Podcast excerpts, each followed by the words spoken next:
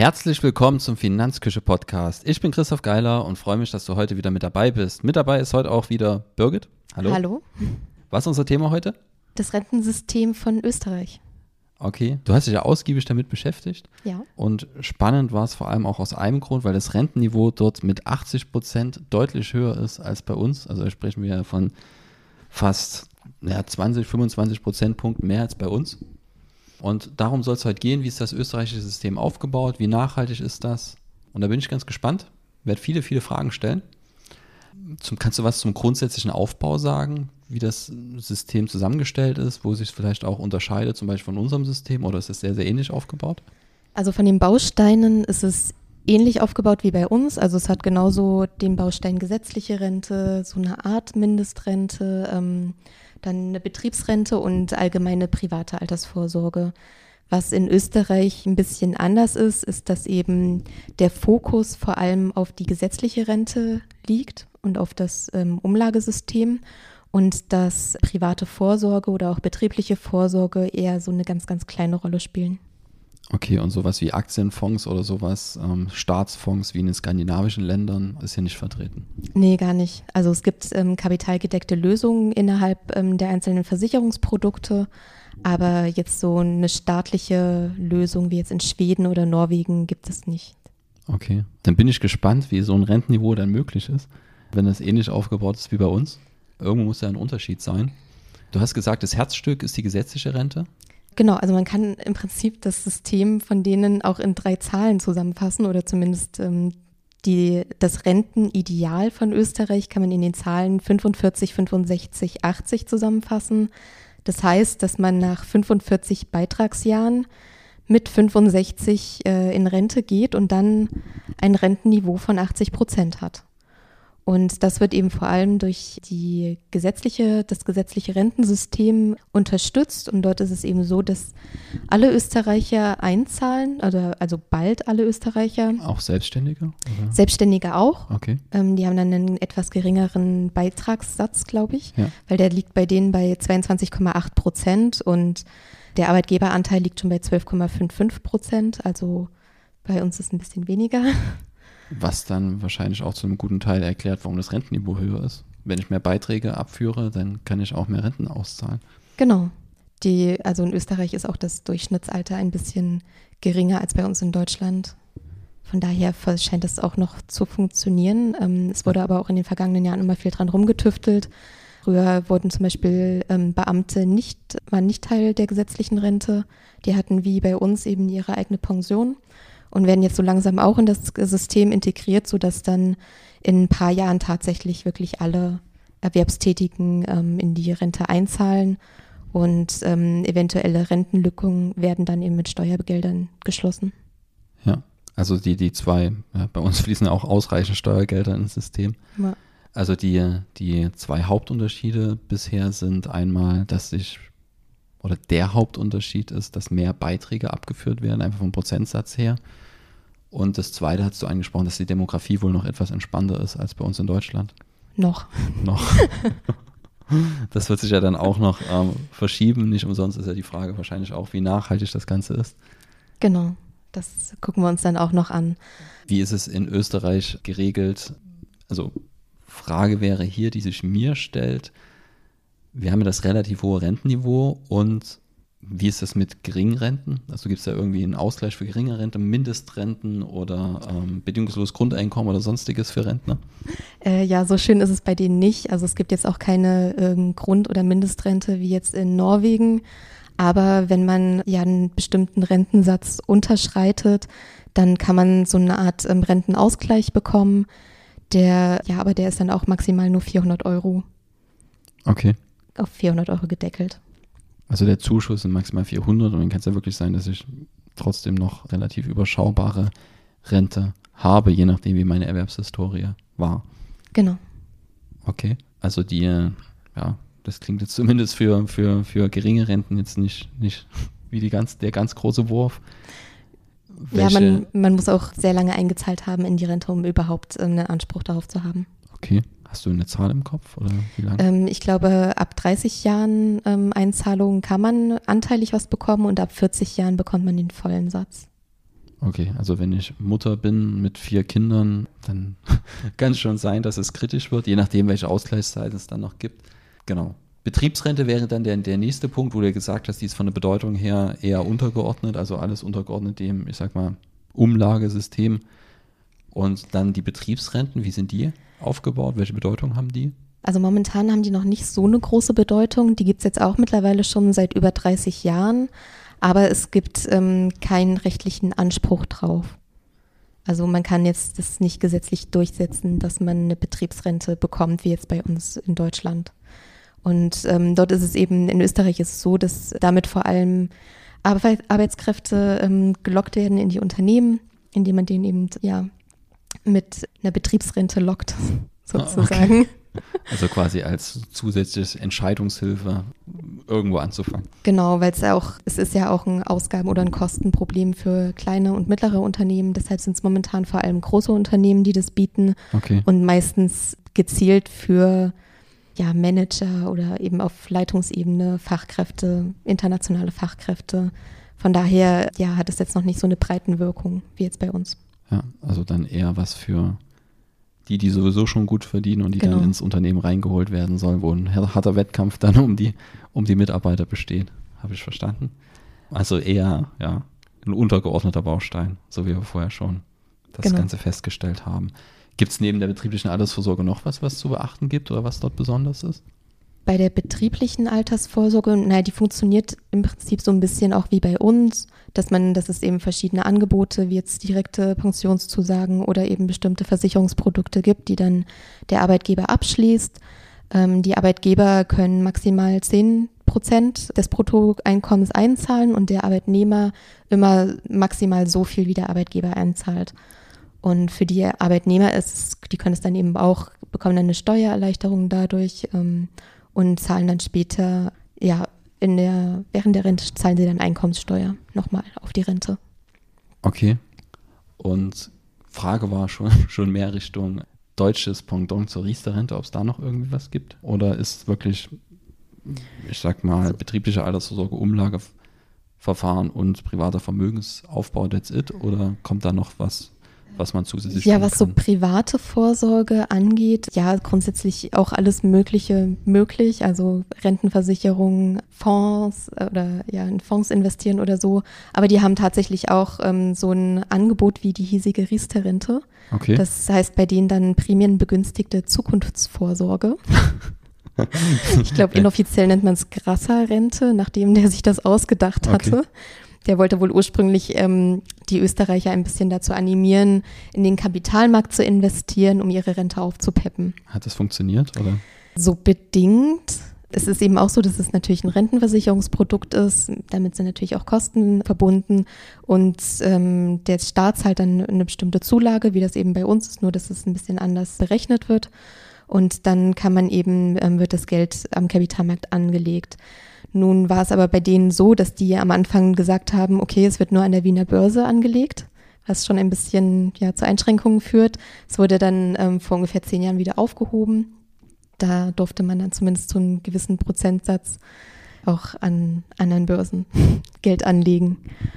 Aber so richtig, ja, beliebt ist das Produkt jetzt auch nicht, weil es eben ja so gewisse Konstruktionsfehler hat und ähm, ja auch immer hohe Kosten. Okay. Also klingt, klingt dann auch nicht so spannend. Jetzt auf den ersten Blick gibt es dann sicherlich aber auch wieder Entwicklung. Also auch an der Riester-Rente in Deutschland wird ja versucht, das irgendwie attraktiver zu gestalten, wobei da viele Anbieter dann auch krachend damit gescheitert sind. Und ja, mittlerweile nur sehr, sehr wenig Anbieter überhaupt eine Riester-Rente bei uns anbieten. Also man kann ja schon glücklich sein, wenn man eine haben will, dass es noch einen Anbieter gibt, der, der durch das Elend durchgibt und einem dann auch so einen Vertrag mit an die Hand gibt. Da gibt es nicht mehr so viele. Mhm. Und genau, also ja, das ist das, was man immer wieder sieht, dass die Politik dann eben noch hier eine Rahmenbedingung mit einbaut, dort eine gesetzliche Regelung und dass man dann eben sagen muss, okay, warum soll ich jetzt, so wie hier, wer denkt sich das aus, dass ich dann eben nur in die österreichischen Aktien investieren darf? Klar, Idee dahinter ist vielleicht, wenn wir es schon fördern, dann wollen wir auch, dass die Österreicher dann die österreichische Wirtschaft sich beteiligen. Aber ist natürlich gerade beim Kapitaleinkommen, was ja dem Anleger die Möglichkeit gibt, ich sag mal, das Erwerbseinkommen ist ja sehr regional gebunden in der Regel. Und das Kapitaleinkommen ist ja gerade eine schöne Möglichkeit, wo ich sage, okay, ich kann mich auch global aufstellen. Und wenn ich das unterbinde, ist es natürlich jetzt kein, ja, weiß nicht, ob das ein Pluspunkt ist bei der Entscheidungsfindung für so ein Produkt. Genau. Ja, deswegen die Konstruktionsfehler. Und beim Renteneintritt habe ich es richtig verstanden, dass die Österreicher mit 65 in Rente gehen? Das genau. wäre dann zwei Jahre eher, als bei uns dann offiziell geplant ist. Ja, und bei denen war es sogar so, dass Frauen früher mit 60 in Rente gegangen sind, während Männer mit 65 in Rente gegangen sind. Ähm, das wird jetzt auch mit jedem Jahr immer weiter angepasst, sodass dann ähm, in zwei, drei Jahren oder so Frauen auch mit 65 in Rente gehen. Aber es gibt jetzt hier keine Automatismen, dass dann irgendwie der Renteneintritt an die Lebenserwartung angepasst wird oder so. Das gibt es da nicht. Ja, ist es, also gibt es ja bei uns in Deutschland auch noch nicht. Nee, bei uns nicht, aber wir hatten weiter. das ja genau. äh, in Schweden, glaube ich, war das. Ja. Ist es möglich, auch eher in Rente zu gehen mit Abschlägen oder muss ich wirklich Stichtag 65 und vorher? Ja, man kann natürlich eher in Rente gehen, aber dann, wie gesagt, mit Abschlägen, die jetzt auch, ja, je nachdem, welche Verträge man hat, zwischen 1,8 und 5,1 Prozent liegen. Man kann auch später in Rente gehen, da bekommt man sogar noch ein paar Prozente Bonus dazu, aber nur für ähm, drei Jahre. Okay, also dann auch wieder ähnlich wie bei uns, nur dass sich die Prozentsätze unterscheiden und die Jahre im Detail. Also zwei Jahre Unterschied ist schon viel. Ja, also es gab auch ähm, bis vor kurzem hatten sie auch noch so ein Angebot, dass ich glaube, wer mindestens 45 Jahre eingezahlt hat, der durfte ohne Abschläge gehen, aber auch das haben sie jetzt wieder mit einer neuen Reform ähm, wieder abgeschafft. Also man merkt schon, dass ähm, auch hier immer ständig neue Schrauben gedreht werden müssen, ja. damit das ganze Konstrukt auch irgendwie passt oder dass dann immer deutlich wird, dass ja es eben doch nicht so ein perfektes System ist. Ja. Also die 80 Prozent, so wie du die 45, 65, 80 geschildert hast, diese 80 Prozent Rentenniveau, das ist dann auch, wenn ich mit 65 in Rente gehe. Also wenn ich eher gehe, dann kann ich nicht mit, nicht mit den 80 Prozent. Genau, da sind dann die Abschläge. Ja. Gut. Und wie nachhaltig ist das Ganze? Also wenn wir von so einem hohen Rentenniveau ausgehen, das ist ja wirklich ein, ein enormer Unterschied zu, zu Deutschland. Ist das was, wo ja. du sagst, okay, ähm, das ist was, was Sinn macht und vielleicht dann auch, wo Deutschland drüber nachdenken könnte? Oder ist das was, wo du sagst, okay, ist jetzt nichts, wo man sich irgendwie ein Riesenvorbild dran nehmen sollte? Die Frage der Nachhaltigkeit habe ich mir natürlich auch gestellt und habe dann auch ein bisschen da recherchiert. Und da bin ich ähm, auf eine Untersuchung des Mercer-Unternehmens gekommen. Okay. Ist ein privates so ein, Unternehmen. Oder? Genau, so ein internationaler Konzern, der so im Bereich ähm, Unternehmensberatung tätig ist und da auch auf ja, so Produkte für betriebliche Renten. Also total unabhängig. genau, oder Investment Consulting sich spezialisiert hat. Deswegen ähm, muss man natürlich immer ein bisschen mit Vorsicht genießen, was sie da ausgerechnet haben, ja. welche Vergleiche die ziehen. Könnte man dann auch als Lobbyarbeit beschreiben.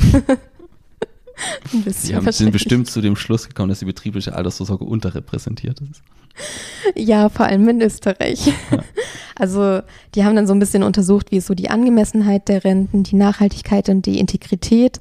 Und da schnitt Österreich sogar noch schlechter als Deutschland ab. Okay. Und einfach mit der Begründung, dass es eben keine kapitalgedeckten Lösungen gibt, dass die äh, betriebliche Altersvorsorge nur so, ein, so eine geringe Bedeutung hat.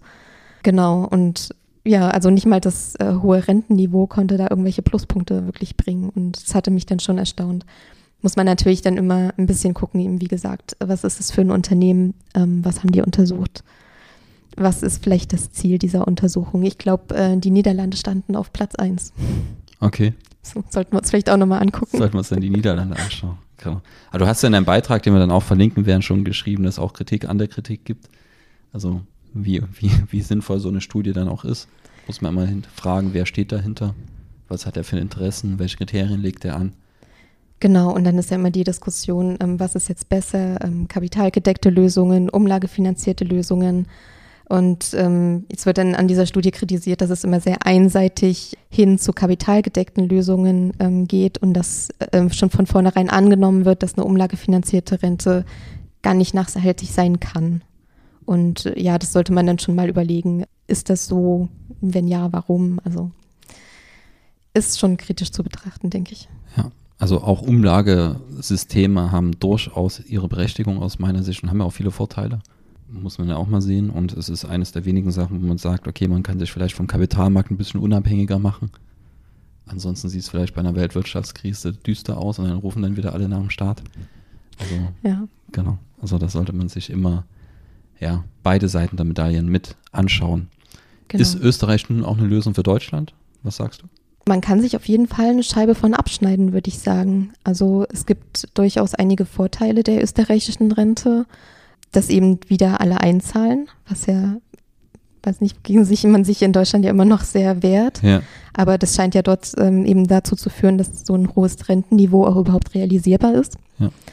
ja, dass es jetzt keine Automatismen gibt, ist ein bisschen, ja, sollte man überlegen, ob man sowas nicht auch mal einführt. Aber man muss halt auch ganz klar sagen, das Ziel in Österreich bei der Reform des Rentensystems Anfang der 2000er war eben die Sicherung des Lebensstandards im Alter. Und in Deutschland war das große Ziel die Senkung der Lohnkosten. Und wenn man schon so unterschiedliche Ziele hat, ist auch, denke ich, klar, dass so unterschiedliche Systeme oder Herangehensweisen rauskommen. Ja, also was, was mir hier halt auffällt, ist ja auch, ähm, aus Arbeitgebersicht dann vielleicht auch, dass mit jedem Prozentpunkt, den man halt anhebt, dort bei der Einzahlung, also wir haben ja hier auch einen deutlichen Unterschied von ungefähr 4 Prozent oder ja. sowas bei, bei der Einzahlungshöhe. Was ja, wir könnten ja, wenn wir jetzt hier 4 Prozent mehr erheben, sofort das Rentenniveau auch ein Stück weit steigern, logischerweise. Ja. Bedeutet aber halt für die Unternehmen dann höhere Belastungen und da muss man halt schauen, was das dann für Rückkopplungseffekte hat, wie das die Wirtschaft beeinflusst. Dann werden halt statt 10 Mitarbeiter noch 9 eingestellt, ja. weil 9 das gleiche kosten wie 10 ist halt dann ganz spannend zu sehen und da wird es halt, halt sehr dünn dann auch sicherlich mit Untersuchungen wie äh, Effekt A Wirtschaft B beeinflusst und dann müsste man ja, wenn man solche Erhebungen hat, müssen die dann auch noch aussagekräftig fürs nächste Land sein und das zeigen ja auch die Renten, ja, die, die ganzen Anpassungen, dass man sich da, das ist ständig so ein Herantasten an, an Modell, ist nichts, was in Stein gemeißelt ist und nie wieder verändert wird. Ja. Aber sehr, sehr spannend finde ich tatsächlich, was du gesagt hast, dass dort alle einzahlen. Das nehme ich mir dort als als Unterschied mit, wo man auch sehr, sehr stark drüber nachdenken kann, ob das sinnvoll ist, dass jeder Architekt, jeder Arzt sein eigenes Versorgungswerk hat. Wir sprechen ja nicht nur von Beamten, die ihre eigenen Altersvorsorgesysteme haben, sondern wir sprechen auch von Ärzten etc. Und da muss man halt fragen, wie sinnvoll das ist. Wichtig ist halt, dass wenn man so einen Prozess gestaltet, dass dann der sinnvoll gestaltet wird. Also ich mache ein Beispiel bei Selbstständigen in Deutschland, da gibt es ja immer die Diskussion, sollen die jetzt mit in die Rente einzahlen. In der letzten Legislaturperiode war es eigentlich ganz fest auf dem Zettel, dann kam Corona und dann hat man wieder gesagt, na, die Selbstständigen können wir jetzt nicht zusätzlich belasten. Wenn es aber dazu führt, also wenn jetzt gesagt wird, okay, zahlt mal bitte ein und dann werden die Beiträge, die jetzt da sind, die sind ja dann quasi zusätzlich plötzlich da, also haben noch keinen Selbstständiger in Rente. Und wenn das jetzt einfach genutzt wird, um irgendwelche Lücken zu füllen, ähm, dann wäre ich auch ziemlich sauer als Selbstständiger. Also da muss man schon sinnvolle Lösungen finden, um eben alle abzuholen und dann auch alle mit dem Boot zu haben. Ja, und vor allen Dingen ähm, sinnvolle Übergangslösungen finden, ja. dass jetzt nicht jemand mehr belastet wird oder zu gering belastet wird oder wo dann eben die Extragelder hinfließen. Spannend finde ich es zum Beispiel, wenn man sagt, okay, ähm, wir nehmen die Selbstständigen mit rein und haben jetzt zusätzliche Beitrag, Beiträge drin, aber keine zusätzlichen Rente, Rentner. Ja. Das wäre ein super Start für eine kapitalgedeckte Lösung. Dass Zum man Beispiel. sagt, okay, wir haben jetzt hier neue Beiträge, wir haben noch keine neuen Rentner, dann wird es jetzt eben investiert. Und wenn die ersten Selbstständigen dann in, in Ruhestand geht, dann wird es für alle mitgenutzt. Das wäre doch mal eine Idee. Das finde ich sehr, sehr spannend. Vielleicht sollen wir dazu mal eine Ausarbeitung machen und das nach Berlin schicken. Genau. ja. ja, eine lustige Sache fand ich noch, dass sowohl Rentner als auch Arbeitnehmer ähm, 14 Monatsgehälter bekommen. Also auch Rentner bekommen Urlaubs- und Weihnachtsgeld. Okay. Da könnte sich Deutschland auch mal was abgucken, würde ich sagen. Ja, wobei das ja am Ende dann auch rum wie numm ist. Ich kann auch einfach die zwölf Monate mehr bezahlen für die Rentner. Ähm, ja, aber es ist ein nettes Klingt Gimmick. Klingt aber besser. Genau, ist ein nettes Gimmick. Wir sind am Ende angekommen. Schön, dass ihr mit dabei wart. Wir hören uns beim nächsten Mal. Bis dahin. Ciao.